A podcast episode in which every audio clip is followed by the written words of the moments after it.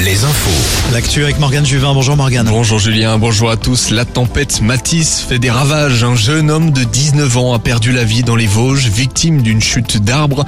Dans la Vienne, une tornade a balayé la commune de Saint-Jean-de-Sauve. Les séquelles sont importantes. Toitures arrachées, arbres déracinés, 200 maisons impactées.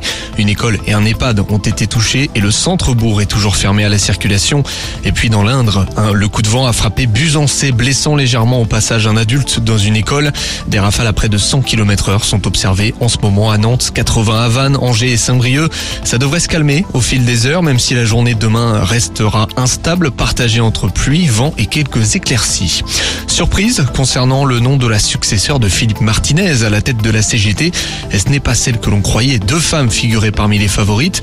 Elles se sont en quelque sorte éliminées l'une l'autre et c'est une troisième qui est sortie du chapeau. Il s'agit de Sophie Binet, 41 ans. Euh, Concernant la réforme des retraites, Sophie Binet a annoncé qu'elle suivrait la volonté de l'intersyndicale d'aller rencontrer la première ministre mercredi prochain. L'intersyndicale qui exigera le retrait pur et simple de cette réforme. Toujours concernant cette réforme, le blocage de la déchetterie brestoise du Sperno a été levé. Les manifestants bloquaient l'accès au site depuis plusieurs jours. La police a déployé sept voitures et fourgons pour venir déloger les, mi- les militants. Ils annoncent tout de même une reprise de leur action lundi. On passe au sport avec un derby en foot ce soir. Oui, un derby des Pays de la Loire entre Le Mans et Cholet. Ce sera en national à 19h30. Même heure pour le déplacement de Saint-Brieuc chez la Lanterne Rouge Borgo. Sur les parquets de basket, deux matchs de Pro B. La Rochelle se déplace à Chalon-Reims et Nantes à Lille.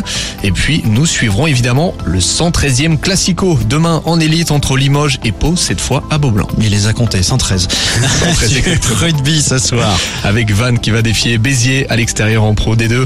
Angoulême de son côté reçoit Provence Rugby en Charente.